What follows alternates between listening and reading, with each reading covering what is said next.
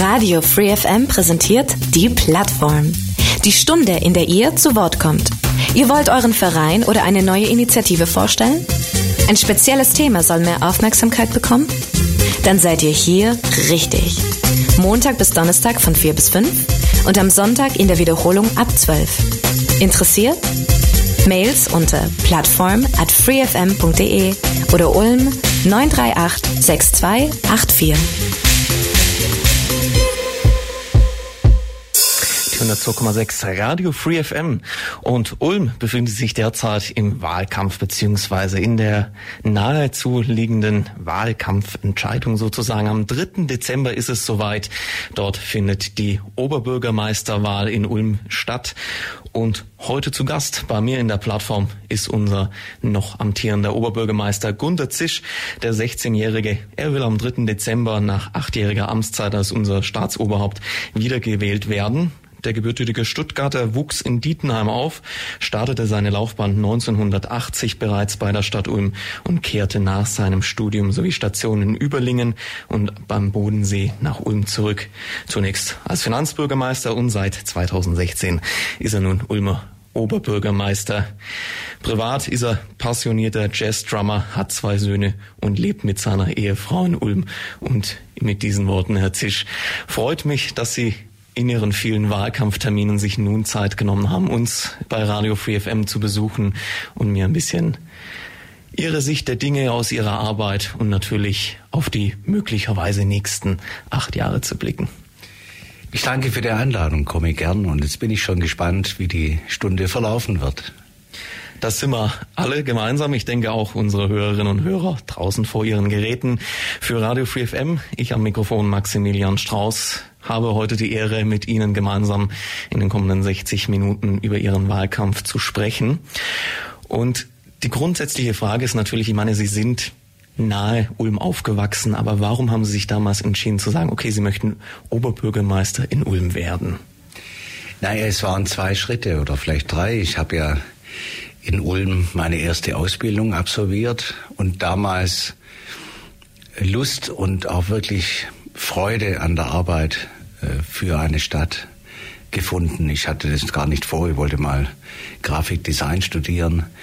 Und dann dachte ich mir, gehst zur Stadt, da hast du ab vier frei und äh, dann kannst du Freizeit machen, Sport, Musik.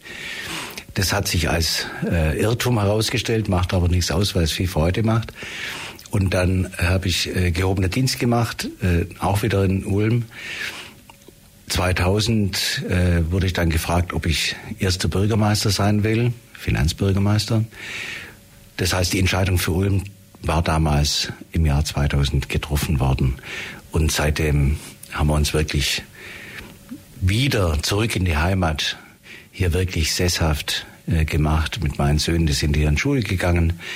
Äh, beide sind jetzt aus dem Haus. Meine Frau arbeitet. Insoweit passt es ganz gut. Und der Schritt dann, sich als OB zu bewerben, das war dann auch noch so eine, äh, manchmal auch eine Bauchentscheidung. Ähm, das muss man sich zutrauen, aber noch mehr, die Bürger müssen einem das zutrauen, einem vertrauen und ein wichtiger Satz ist einer von uns. Äh, ich komme halt aus der Region, habe hier mit 13 schon jede Woche Schlagzeugunterricht gehabt, weil es damals noch keine Musikschulen gab. Also man fühlt sich mit der Stadt eng verbunden, fühlt so ein Heimatgefühl und viel Identifikation mit der Stadt. Und deshalb habe ich mich auch entschieden, mich für eine weitere Periode zur, äh, äh, zur Wahl zu stellen. Bevor wir auf die weitere Periode zu sprechen kommen, wenn Sie jetzt zurückblicken, noch sind die acht Jahre ja nicht vollständig um, aber wie würden Sie Ihre vergangene Amtszeit persönlich bewerten oder einordnen? Es ist ja immer so, dass man eine Stadt nie neu erfindet, sondern neue Impulse setzt, Begonnenes weiterführt, Neues beginnt. Ähm, die letzten acht Jahre zunächst mal waren sehr geprägt von den großen Vorhaben, Linie 2. Ich habe die ja selber auch mitverantwortet. Als erster Bürgermeister waren die Großprojekte ähm, einige Jahre zuvor schon ein wesentlicher Teil meiner Arbeit, neben den vielen anderen. Also Linie 2, Bahnhofstiefgarage, Segelhöfe, die ganz großen Projekte, auch die Transformation in der Mobilität und Energiepolitik waren damals schon erkennbar. Deshalb habe ich damals so gesagt, Mobilitätswende, Energiewende, gesellschaftlicher Zusammenhalt und digitaler Wandel sind die großen Themen, neben ganz vielen kleinen Themen. Und äh, die ersten vier Jahre habe ich eigentlich die meisten meiner programmatischen Ziele schon erreicht. Wir sind eine der Vorreiter im Bereich digitalen Wandel. Wir haben in der, mit den Stadtwerken insbesondere das Thema Mobilitäts- und Energiewende vorangetrieben. Die Stadtwerke arbeitet heute anders, hat sich sozusagen ähm, neu aufgestellt. Und im Bereich gesellschaftlicher Zusammenhalt habe ich ähm, im OB-Bereich vieles neu aufgestellt. Es gibt ein Team Chancengerechtigkeit und Vielfalt äh, und Jugend aktiv und viele andere Formate im Bereich Bürgerdialog ist vieles passiert. Also die ersten vier Jahre waren sehr geprägt von ähm, begonnen, das weiterzuführen. Die Linie 2 fährt, da freuen wir uns drüber, ein Erfolgsmodell. Viele Baumaßnahmen sind äh, erfolgreich beendet. Leider warten neue Baumaßnahmen auf uns. Also Landesgartenschau als Beispiel, aber natürlich die Erneuerung der Stadt, äh, auch die ähm, das Zurücknehmen dieser großen Verkehrsachsen, mehr Grün in der Stadt, also das sind Themen, die die nächsten Jahre auch bestimmen werden. Und dann kam Corona und seitdem ist ein wesentlicher Teil auch der Rolle des OB äh, und Chef einer Verwaltung mit 4000 Leuten, dann auch im Krisenmanagement vorne zu stehen. Das war schon eine besondere Erfahrung. Ich bin jetzt wirklich lange im Geschäft, aber äh, ich kann mich erinnern an die Finanzkrise 2008, die Flüchtlingskrise. Es war gerade die Zeit des Wahlkampfs. Es war immer eine Krise und dann hat die eine Weile gedauert und dann kam wieder Normalität. Ich habe etwas schmunzeln müssen, als der Bundeskanzler vor einem neuen Normal gesprochen hat, weil er mir nicht vorstellen konnte, was er damit meint. Und dann war Corona gerade mal so gefühlt Richtung Normalität vorbei. Und dann begann dieser Ukraine-Krieg. Jetzt haben wir diesen Krieg im Nahen Osten. Also neudeutsch nennt man das Stapelkrisen. das ist ein furchtbares Wort. Aber es beschreibt es trotzdem richtig. Die Gleichzeitigkeit von Herausforderungen. Deshalb die weiteren vier Jahre waren schon sehr bestimmt von den vielen Projekten, die wir trotzdem gemacht haben, ist ja, also nicht, ist ja nicht alles stillgestanden, sondern wir haben viel getan.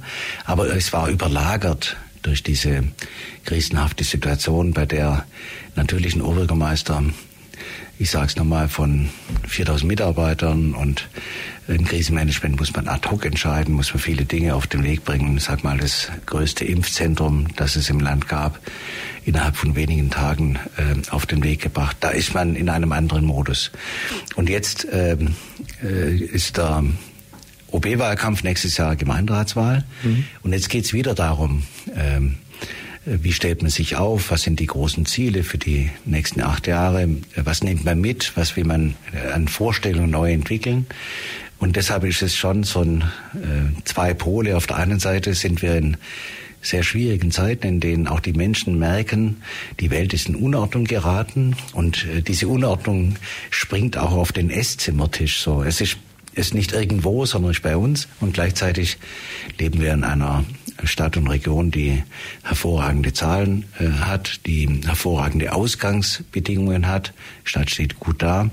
Also es ist eine hochspannende Zeit und ich glaube, es gab die Nachkriegszeit war sehr ähnlich mhm. mit anderen Bedingungen, aber so eine Aufbruchstimmung, Aufbau.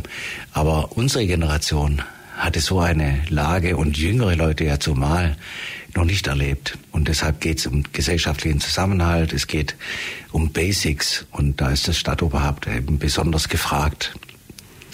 Das kann ich mir gut vorstellen. Wenn wir vielleicht mal einen kurzen Blick abseits der Politik werfen, wie würden Sie sich persönlich oder wie würden Sie Ihre Person abseits der Politik in wenigen Worten beschreiben oder greifbar machen? Das, was ich tue, tue ich immer aus Leidenschaft. Vielleicht spiele ich deshalb auch Jazz, weil ich ähm, im Jazz äh, finde ich für die Kommunalpolitik, und wir machen ja Kommunalpolitik, ja, keine Parteienpolitik, so wie man es vom Bund und Land kennt, immer sagt, ähm, im Jazz ist so, man ist, der Ablauf ist immer gleich. Äh, man fängt an, es gibt ein Thema, da gibt's Chorus, Thema, Schluss.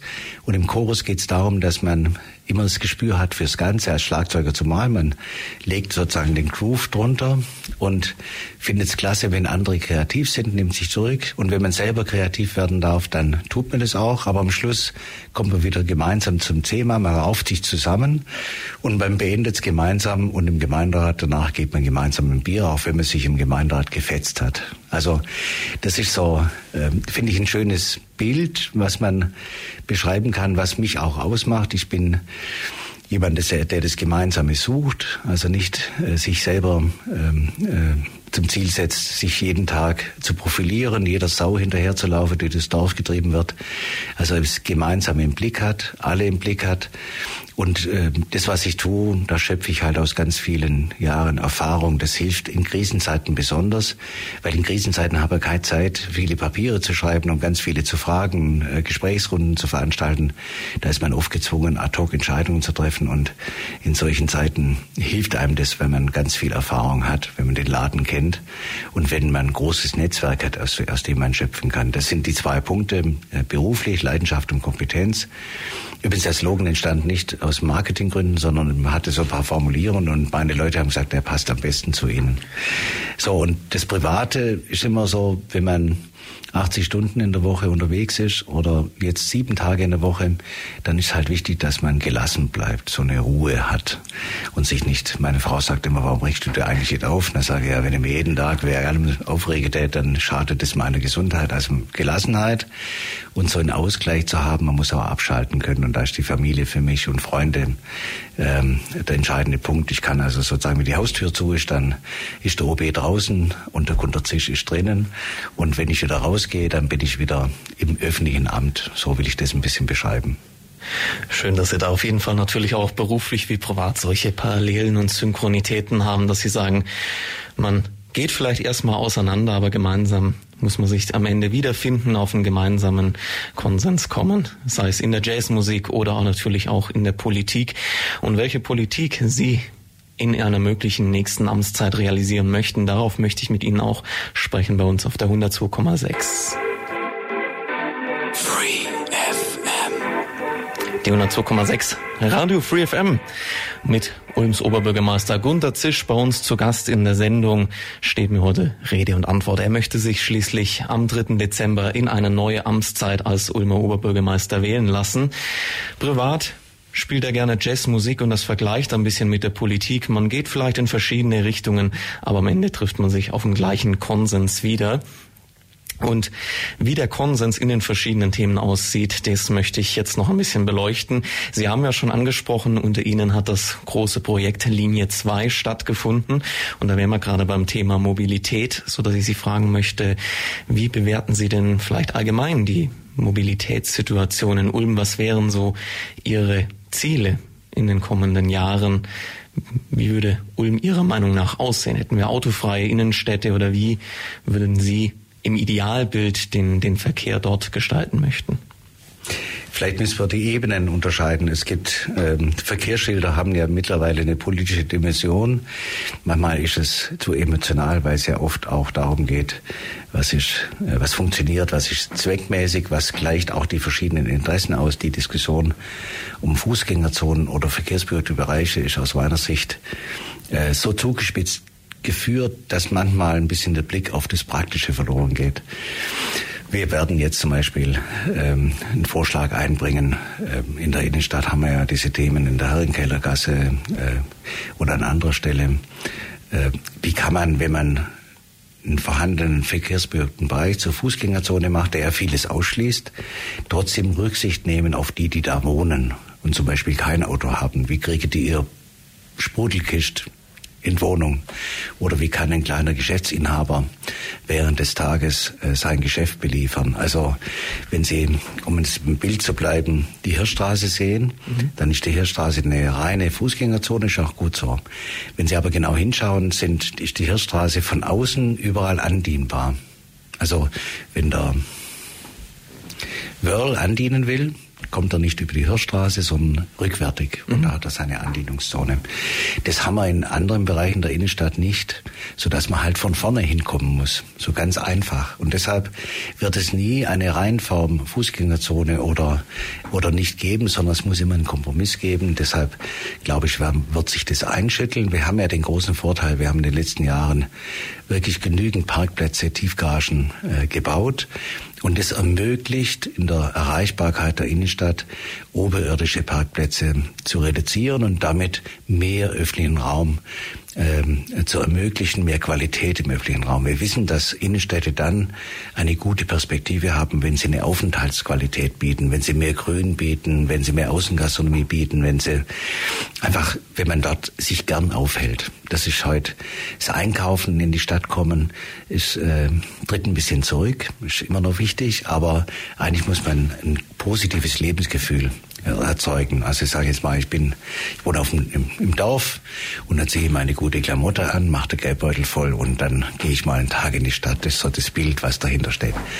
Und deshalb geht es tatsächlich um die Attraktivität des öffentlichen Raums und damit auch um die Attraktivität der vielen kleinen wie großen Geschäfte. Die zu erhalten, ist, ist ein ganz entscheidendes Ziel. Und dazu brauchen wir Verkehrsberuhigung und vielleicht auch Fußgängerzonen dort, wo es funktioniert. Aber wir brauchen immer einen Kompromiss, kein Gegeneinander von Fußgänger, Radfahrer, Autofahrer, sondern miteinander. Das ist sozusagen die Debatte in der Stadt.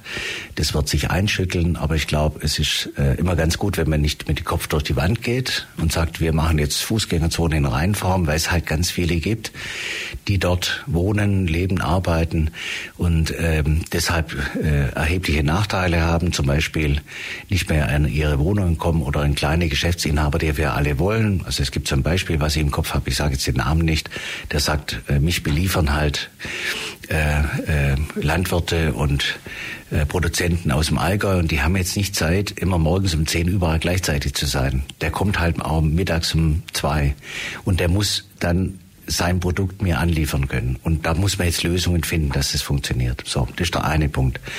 Aber das Thema Mobilitätswende, Mobilität hat ja einen viel größeren Kontext. Wir haben das Ziel, äh, oder ich habe das Ziel ausgegeben, aber das ist ein Ziel, was ich für sehr realistisch halte, obwohl es ambitioniert ist, auf 50 Millionen Fahrgäste 2030 zu kommen.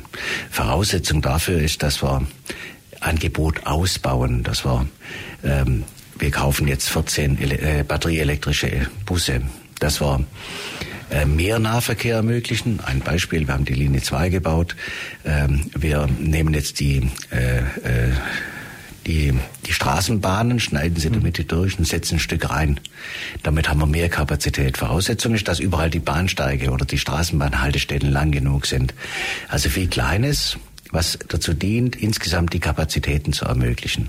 Und das Zweite wird äh, sein, dass wir noch en enger takten, also dass die Taktung der Busse oder der Straßenbahnen noch enger sein wird. Und der dritte Punkt ist, dass wir natürlich leiser, sauberer sein wollen in der Stadt. Gerade in der Innenstadt ist schon ein entscheidender Punkt, dass die Emissionen, die vom, äh, von der Mobilität ausgehen, dass die reduziert werden. Deshalb der Einsatz von batterieelektrischen Bussen.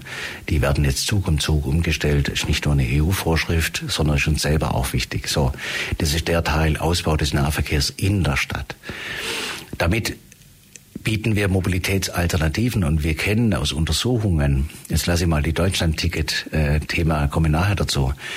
Die Untersuchungen sagen uns, äh, die, der äh, Modal-Split, also die Verteilung zwischen MIV, Fußgänger, Radfahrer und Nahverkehr verändert sich dann, wenn es ein besseres, bequemes Angebot gibt.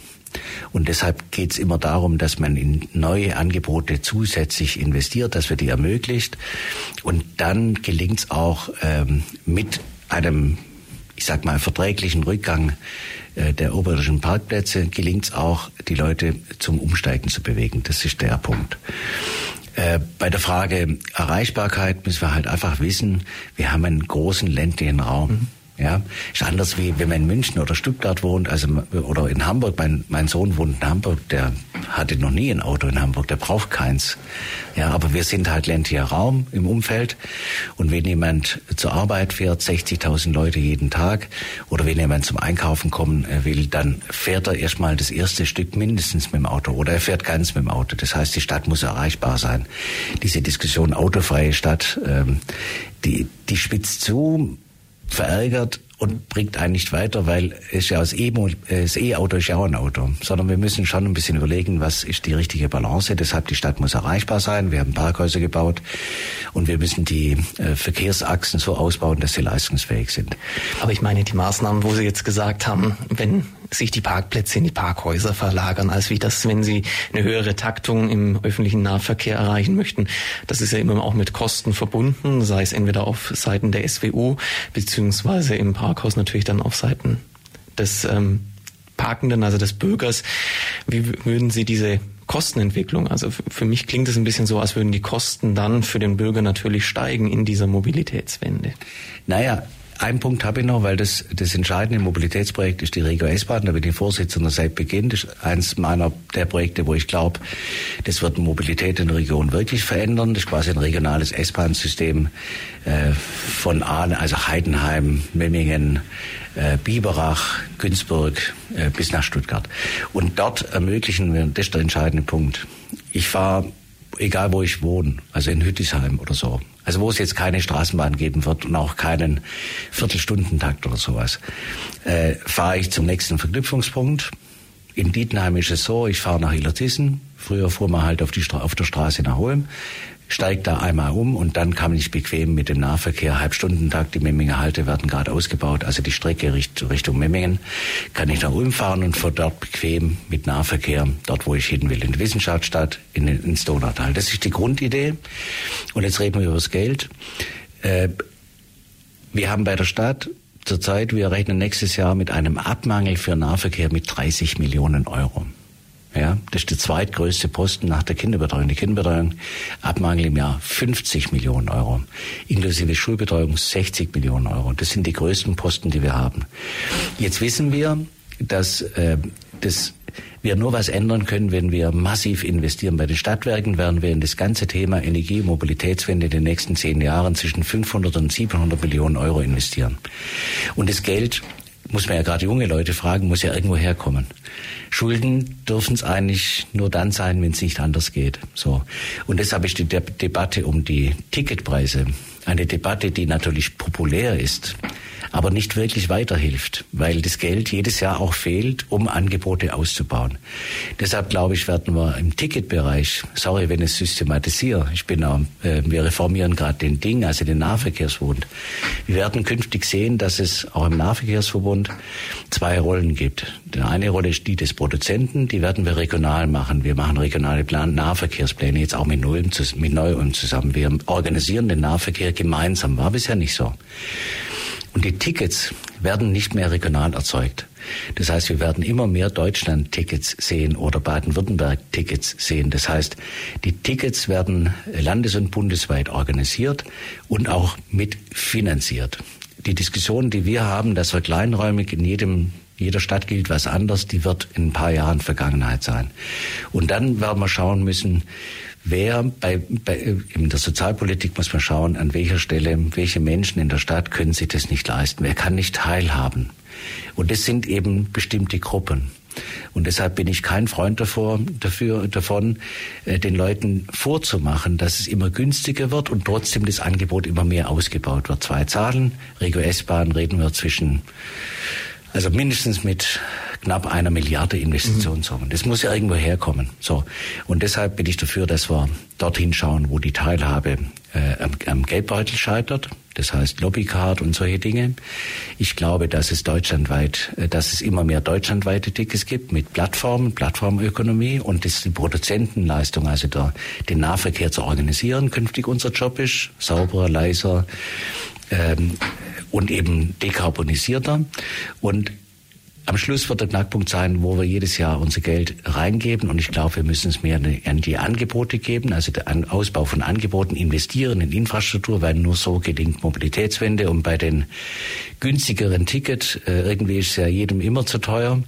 Da werden wir uns konzentrieren müssen auf die Menschen, die einen so schmalen Geldbeutel haben, dass sie unsere Unterstützung brauchen, damit sie teilhaben können. Um die Frage nach dem Ticket. Wir wissen aus Untersuchungen, wir haben das ja alles auch von den Leuten untersuchen lassen, die in Wien das 365-Euro-Ticket eingeführt haben. Das ist jetzt nicht eine politische Meinung, sondern fachlich hinterlegte. Wir wissen, dass das reine günstigere Ticket keine Veränderung des Modalsplit bringt. Also auch der freie Samstag hat, das haben wir untersuchen lassen, Begleitforschung machen lassen, es hat von Montag bis Freitag keine Veränderung des Modalsplit gebracht. Und deshalb plädiere ich immer dafür, sich zu konzentrieren in äh, den Ausbau des Angebots, bequemer, äh, äh, enger getaktet und größer, also in die Region hinein, dann gelingt Mobilitätswende. Beim Thema Mobilität ist ja auch ein Thema immer so ein bisschen Dauerbrenner in Ulm und das ist das Thema Baustellen.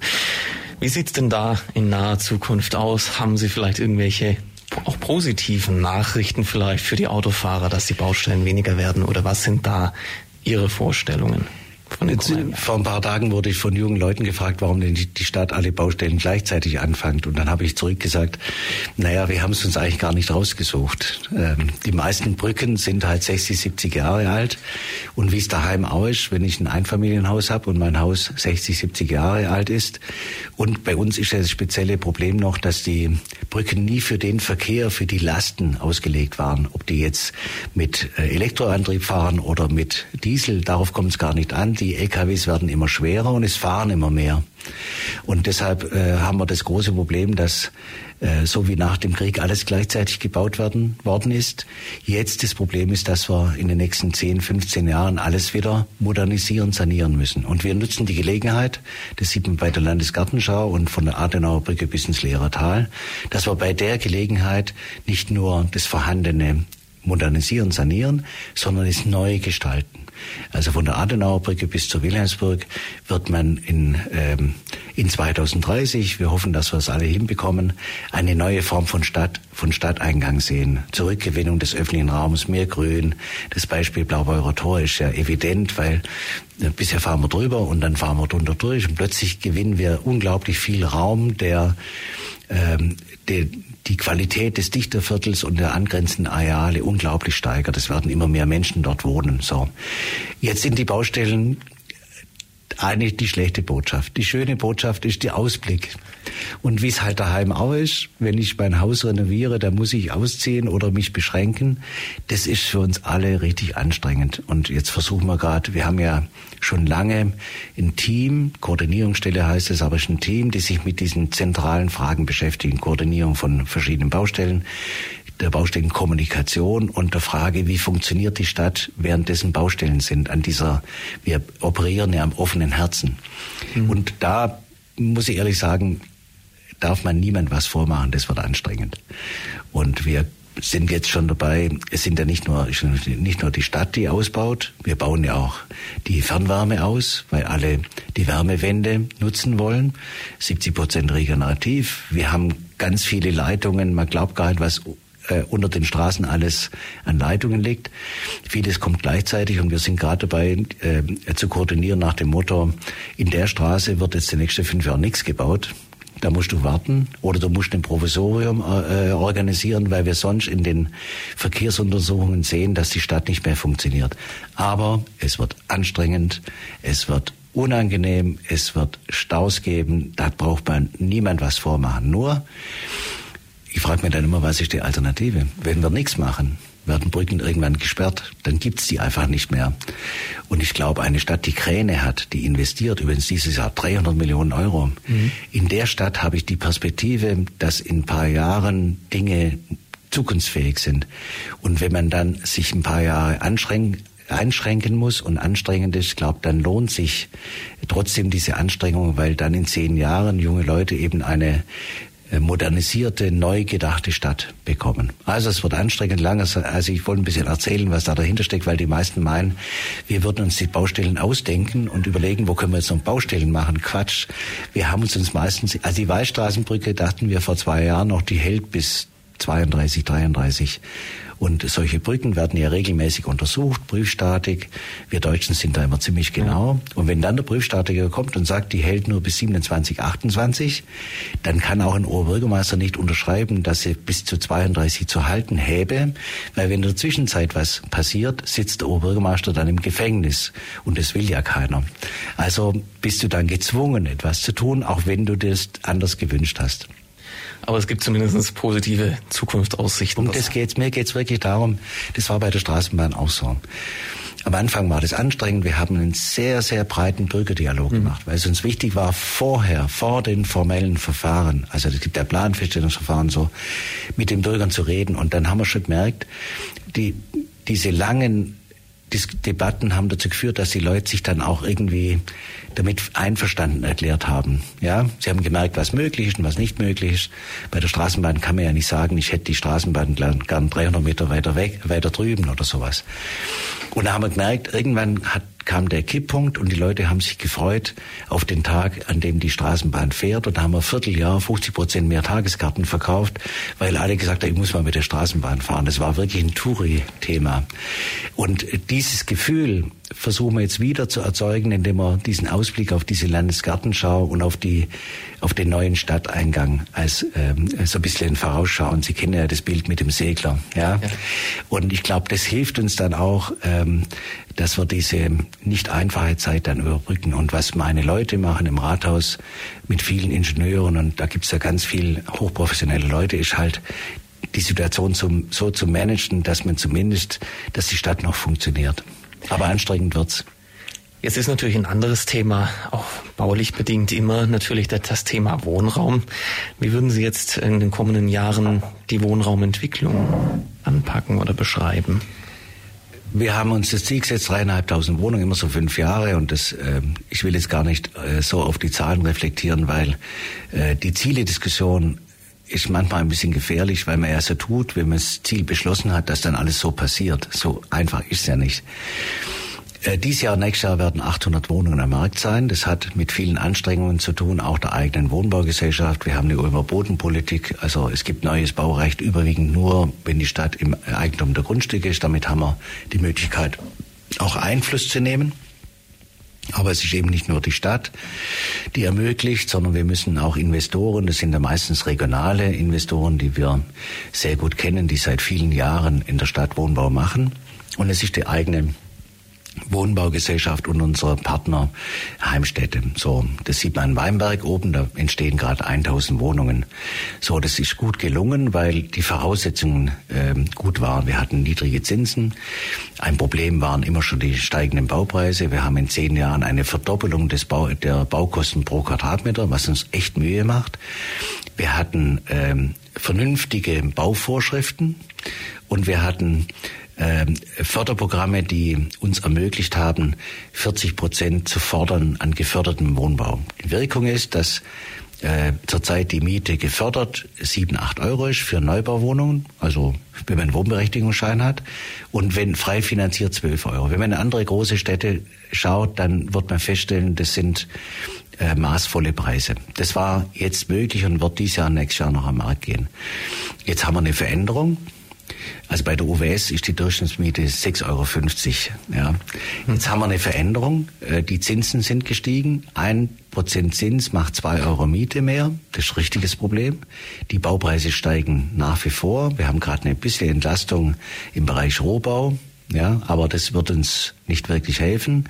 Und die Förderprogramme sind weggefallen. Der Bund hat die letzte Milliarde, die er ausgekehrt hat, äh, war in drei Stunden weg. So, und jetzt befürchten wir, dass äh, die geförderte Miete deutlich steigen wird auf 12 Euro und die frei finanzierten Mieten gehen über 17 Euro. Das ist eigentlich ein Skandal. Ich sage es mal ein bisschen zugespitzt.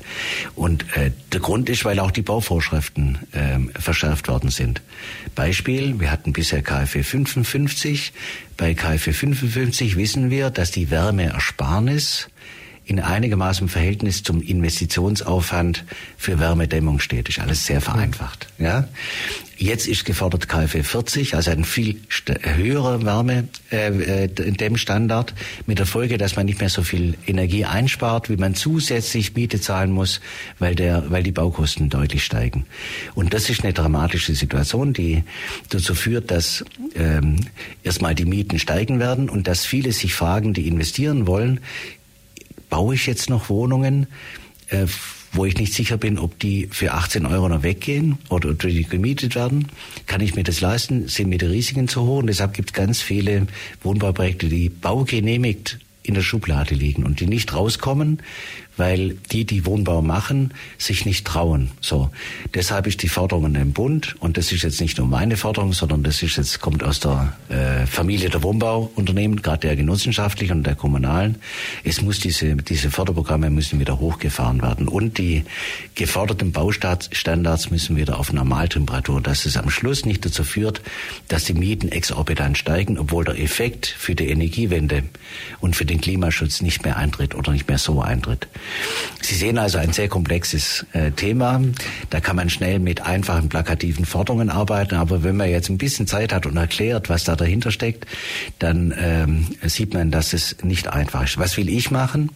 Wir werden, ich werde vorschlagen, der UWS zusätzliches Eigenkapital zu geben. Da geht es darum, dass die Ulmer Wohnbaugesellschaft doppelt so viel investiert jetzt schon in Wohnungsbau, wie sie es früher gemacht hat. 80 Millionen. Und irgendwann ist auch eine Grenze, eine Kapazitätsgrenze erreicht. Ja, wir werden, wir werden also weiterhin jedes Jahr investieren und auch die Risiken eingehen, von denen ich vorher gesprochen habe, um immer den Wohnungsbau noch, ich sag mal, in dem Bereich aufrechtzuerhalten. Und wir werden jetzt wirklich alles unternehmen, dass die baugenehmigten Wohnbauprojekte wieder auf den Weg kommen. Wir haben jetzt einen, einen Beschluss äh, auf der Tagesordnung, wo es um einen neuen vorhabenbezogenen Bebauungsplan geht, damit der Bauherr jetzt einfach alle Voraussetzungen hat und wenn er es für richtig hält, er starten kann. Voraussetzungen sind viel Bundespolitik. So. Und wir werden mit unseren Partnern zusammen äh, schauen, was können wir jetzt noch zusätzlich ermöglichen. Es gibt eine lange Liste an, an Projekten, wo wir jetzt sagen, was passt zu UWS oder ihren Partnern und wo können wir jetzt helfen, dass ähm, die auch unter diesen Bedingungen starten können. In den nächsten Jahren werden wir hoffentlich wieder 500, äh, 800 Wohnungen sehen. Aber was jetzt nicht angefangen wird, wird 2025 nicht an den Markt gehen. Deshalb geht jetzt gerade wirklich auch ein bisschen um Krisenmanagement.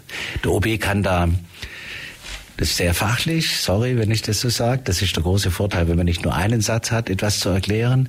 Da geht es wirklich fachlich sehr in die Tiefe, ist auch sehr komplex. Am Schluss muss stehen, dass wir unsere eigenen Projekte vorantreiben und die Risiken bereit sind zu tragen. Das machen wir. Das ist ja nicht nur OB seine Aufgabe, sondern äh, der Gemeinderat und Aufsichtsrat muss da mitmachen.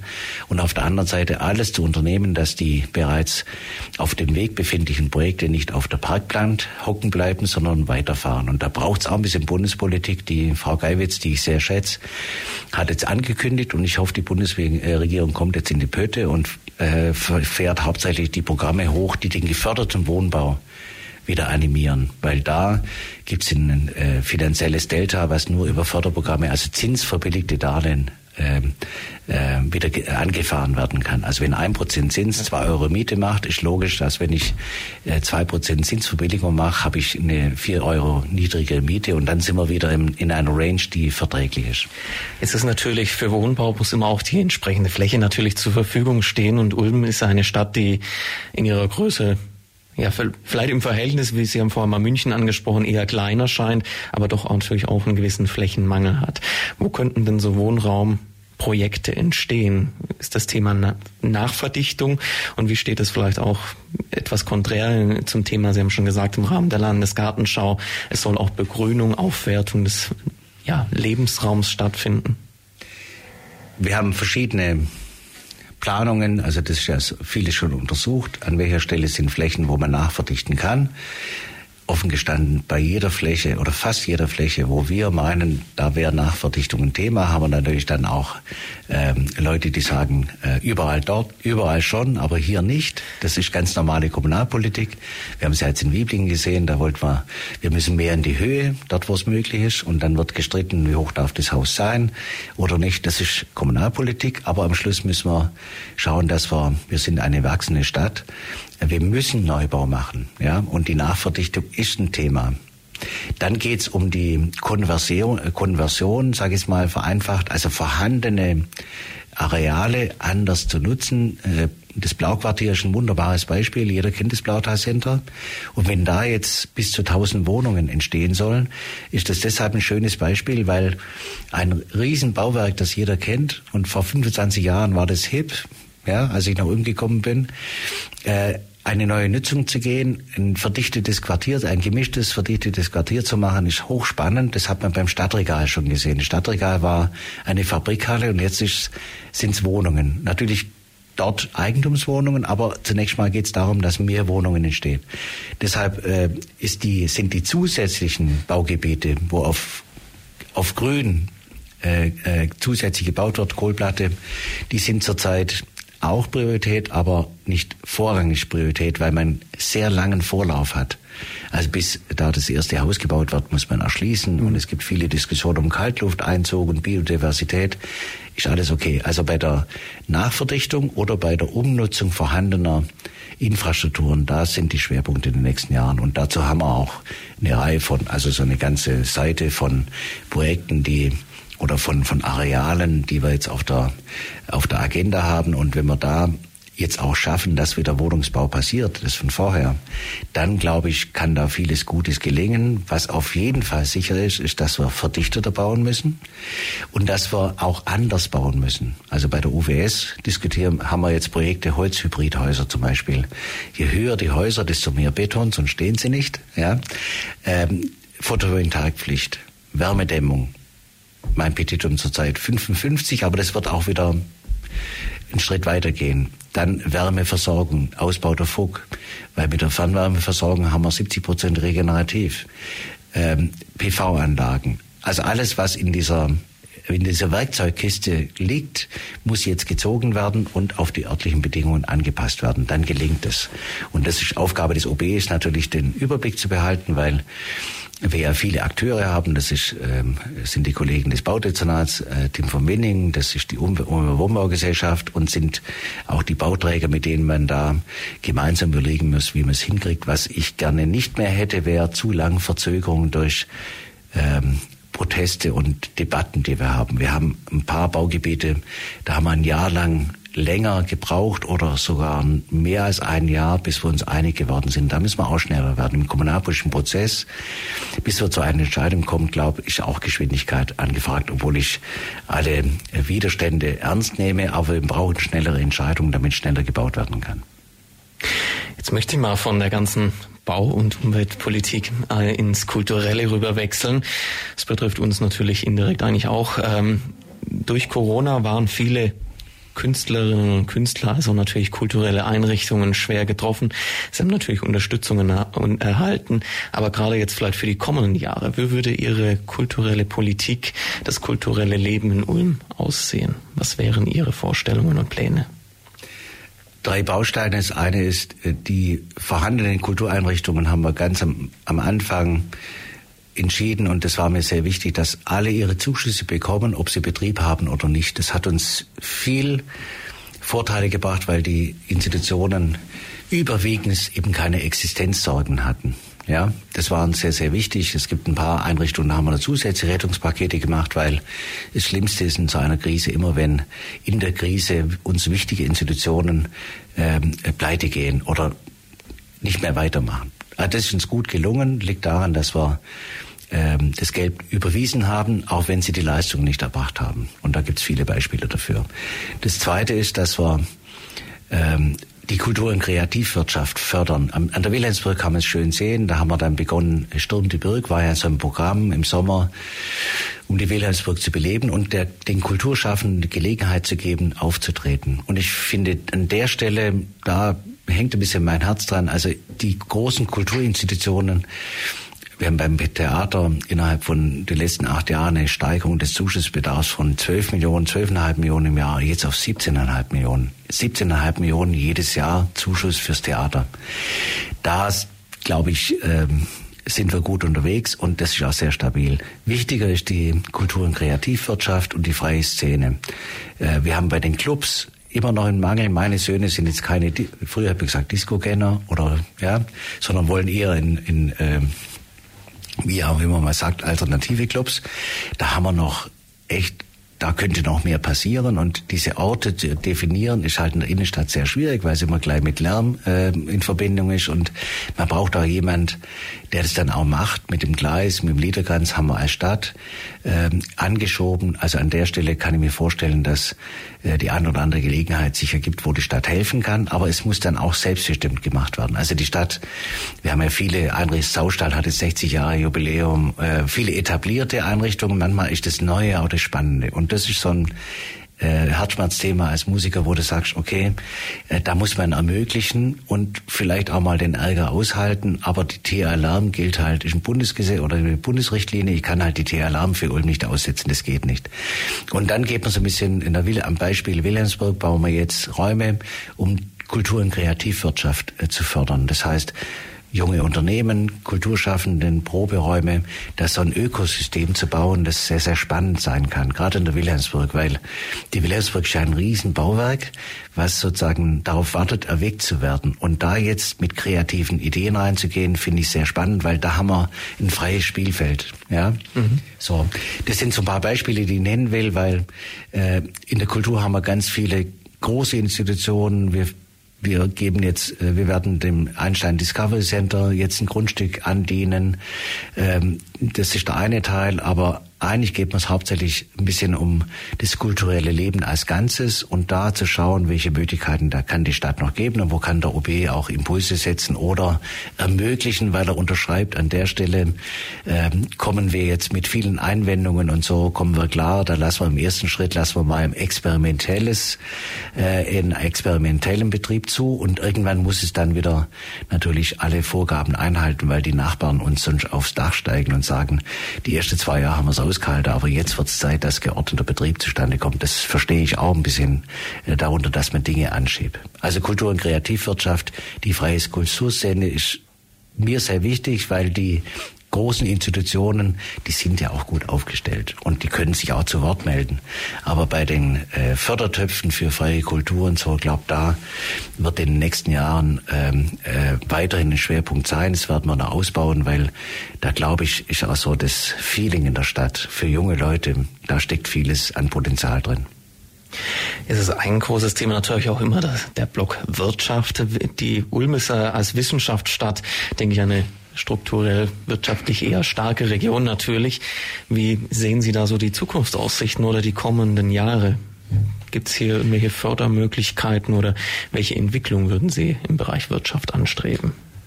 Also wenn man so schaut, Worum kümmert sich der OB selber? Wir haben natürlich eine Kulturbürgermeisterin, einen Baubürgermeister, einen Finanzbürgermeister. Also vieles ist ja dort ähm, auch im Team gemacht. Das heißt, wir haben da Leute, die zuständig sind und die das auch gut machen.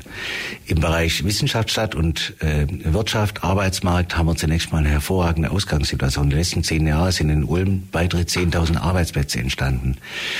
Äh, und wir haben Vollbeschäftigung. Und was ähm, auch in den letzten Jahren schon mein persönliches Anliegen war, deshalb mache ich das in meinem Umfeld, dass wir im Bereich Wissenschaftsstadt noch mehr Gas gegeben haben. Es gab noch nie so viele Kooperationsprojekte zwischen Wirtschaft, Wissenschaft und Stadt wie zurzeit gemeinsame Wasserstoffregion, 5G-Modellregion und vieles mehr.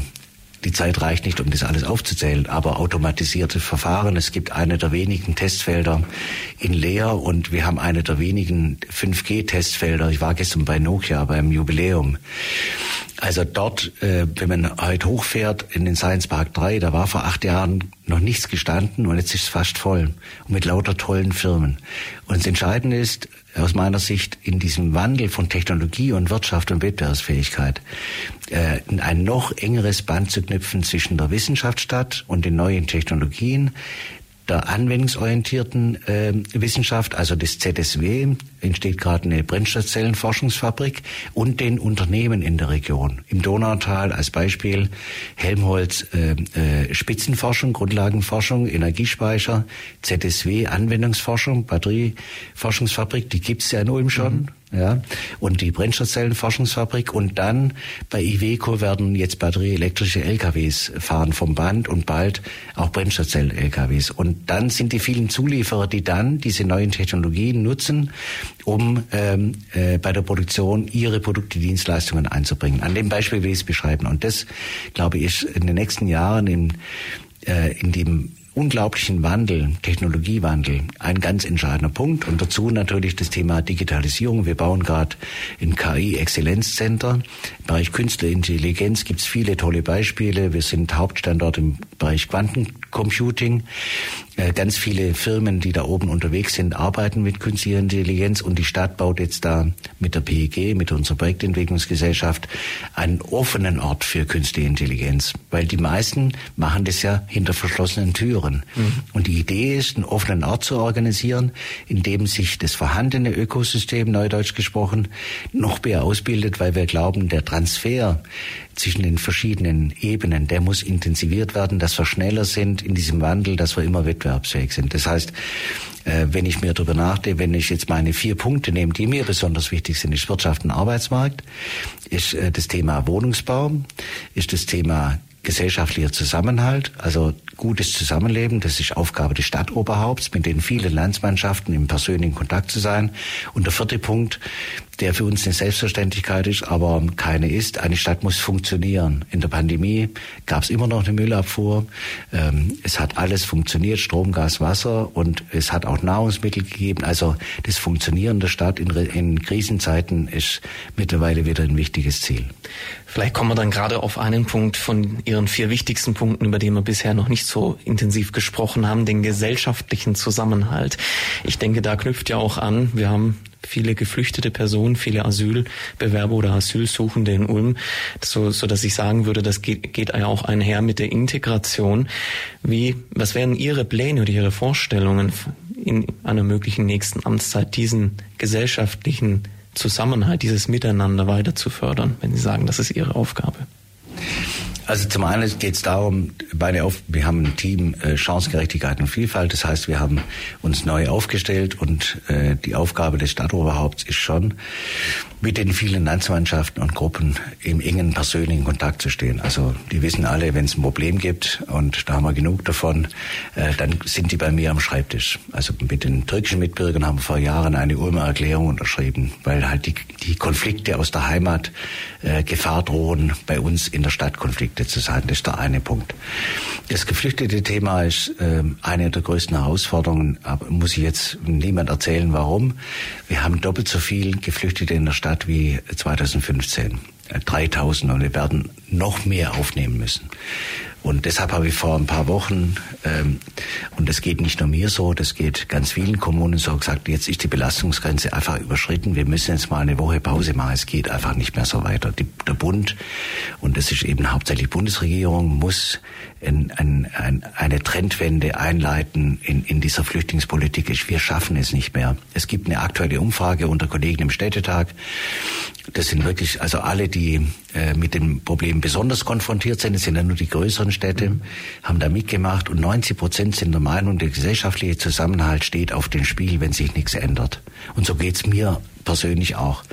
Wir haben unglaublich viel Solidarität zu Beginn des Ukraine-Kriegs gehabt. Und das ist ja das, was in, der, in Ulm ganz besonders Reichtum, auch eine Form von Reichtum äh, zeigt, dass die Leute solidarisch sind. Übrigens in der Corona-Zeit gab es auch für Aktion 100.000 Ulmer Helft mehr Spenden wie vorher.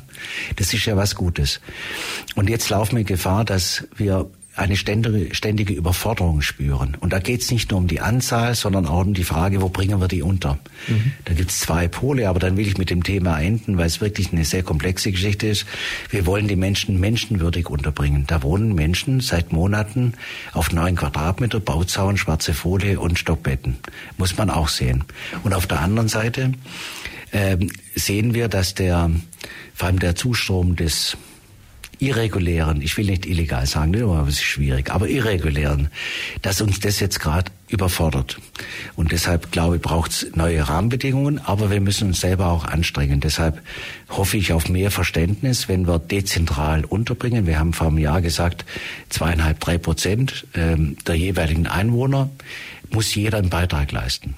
Man kann nicht sagen, das soll bei den anderen passieren, sondern jeder muss einen Beitrag leisten, auch wenn es weh tut.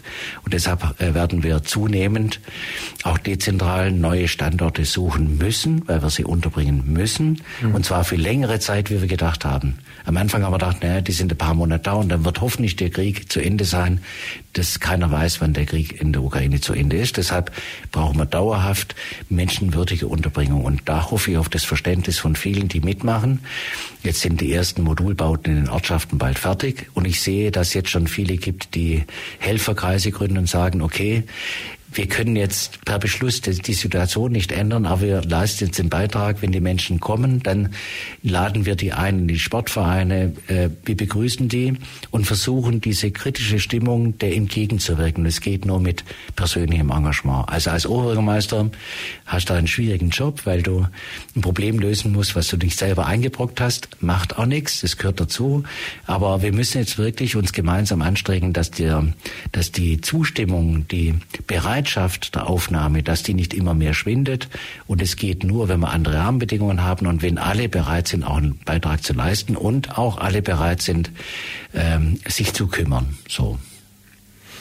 Das ist ein ambitioniertes Ziel und das wird Sie mit Sicherheit auch gegebenenfalls in den kommenden Jahren beschäftigen. Auf jeden Fall viele Ziele, viele Themen, die Sie als Oberbürgermeister da fokussiert waren und gegebenenfalls natürlich auch sind.